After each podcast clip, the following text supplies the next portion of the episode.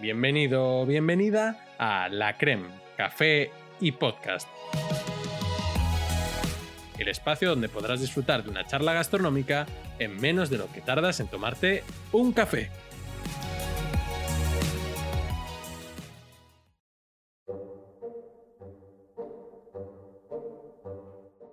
Te doy la bienvenida al episodio número 17 de la temporada.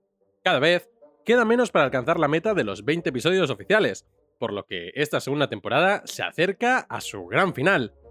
Sin afán de adelantarte nada, quiero decirte que estés muy atento o atenta a los episodios que restan, en especial al último, ya que al igual que hicimos la temporada anterior, tendrá un desarrollo especial, y el tema del mismo no se limitará a la gastronomía y la historia de la misma. Más bien, haremos honor a la clasificación dada en Spotify para este programa. Pero bueno, Aún queda tiempo para este momento, así que será mejor que nos centremos. Y es que hoy vamos a hablar de un dulce con mucha historia, el gofre. Por eso hoy, en la creme, hablamos de confitería. Creo que nos encontramos ante una elaboración tan reconocida que no es necesaria su presentación. Viajemos nuevamente en el tiempo para conocer el origen del gofre o waffle que conocemos hoy en día.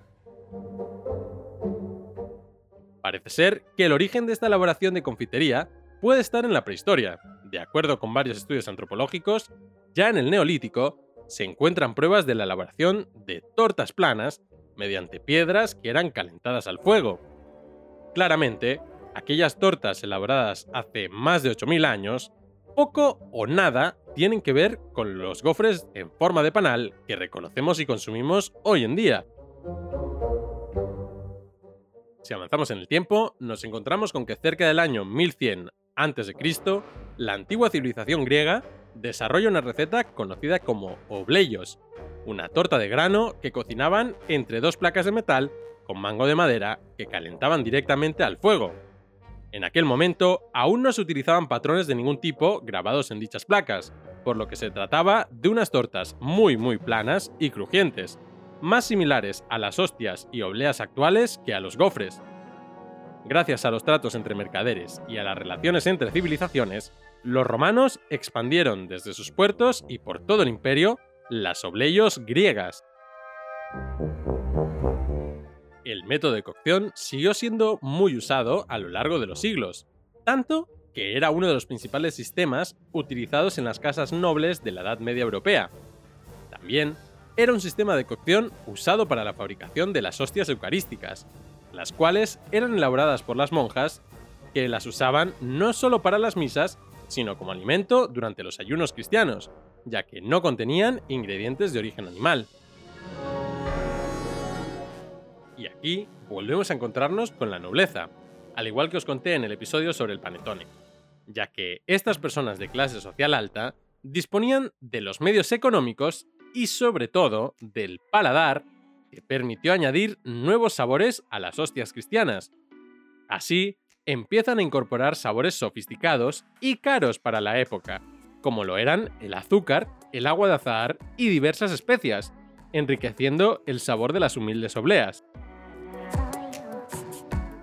Con el objetivo de diferenciarse los unos de los otros, los nobles comienzan a requerir a los herreros placas de cocción de metal con grabados, obteniendo un producto no solo más sabroso, sino también más atractivo estéticamente. Estas primeras placas personalizadas eran comúnmente grabadas con los escudos de armas de las familias o paisajes de sus propiedades. Como puedes notar, todavía no encontramos el diseño en panal tan característico de los gofres que comemos en la actualidad. Así que te preguntarás, ¿de dónde viene? Es de hecho la forma de panal lo que le dará el nombre al producto, ya que en el siglo XIII, un artesano de nombre desconocido tuvo la idea de forjar placas de cocción con el patrón de panal que reconocemos hoy en día. Lo hizo ya que en aquella época era muy popular el consumo de miel y recibió el nombre de wafla, que significa panal de abejas en francés antiguo. Su popularidad estalló y comenzaron a ser vendidos en las puertas de las iglesias y durante los días festivos. Todo apunta a que fue en algún lugar de Bélgica donde tuvo lugar el gran boom de los waffle, entre palacios y cortes flamencas. La popularidad del waffle se extiende por toda Europa, pero ¿cómo llega al otro lado del mundo?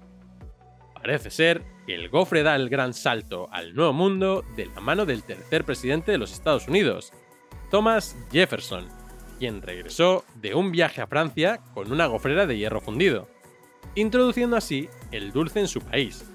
Su popularidad, al igual que en Europa, no tardó mucho en hacerse notar, así que hoy en día es uno de los alimentos más populares del desayuno americano, con mucha diferencia. Para terminar, me gustaría regresar a Bélgica, país que por cierto adoro. De hecho, he estado allí en dos ocasiones, y sinceramente me gustaría volver lo antes posible.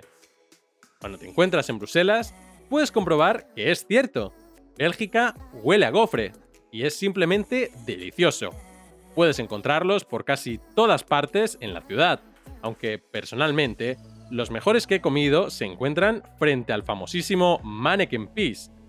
Existen dos principales tipos de gofres en Bélgica, el de Lieja, el más expandido a lo largo del mundo, y el de Bruselas, que difiere en forma y textura. Personalmente, prefiero el primero, ya que el de Bruselas es una torta muy regular, algo seria diría yo, y es muy esponjosa y algo seca. El de Lieja, por el contrario, es más irregular y desenfadada, con un exterior crujiente y un interior esponjoso con trozos de azúcar perlado que te sorprenderá aunque en materia de gustos, recuerda que no hay nada escrito. Los belgas afirman que hay tres formas de comer el waffle. La más auténtica sería comerlo solo con azúcar espolvoreado. La de los más golosos sería con una generosa capa de chocolate nacional. Y finalmente, la de los turistas, con cualquier cosa por encima, desde fruta hasta helados y galletas de todo tipo. Cómete el gofre como prefieras. Personalmente lo prefiero con nata montada o helado de vainilla, por lo que sí, me lo como como un turista más y está delicioso. Puedes contarnos cómo lo prefieres en nuestro Instagram, arroba lacrem.podcast, y seguirnos para estar al tanto de todo lo que vamos hablando en cada episodio. Como siempre, me despido diciendo que mi nombre es Iron. Y recuerda, que no se te enfría el café.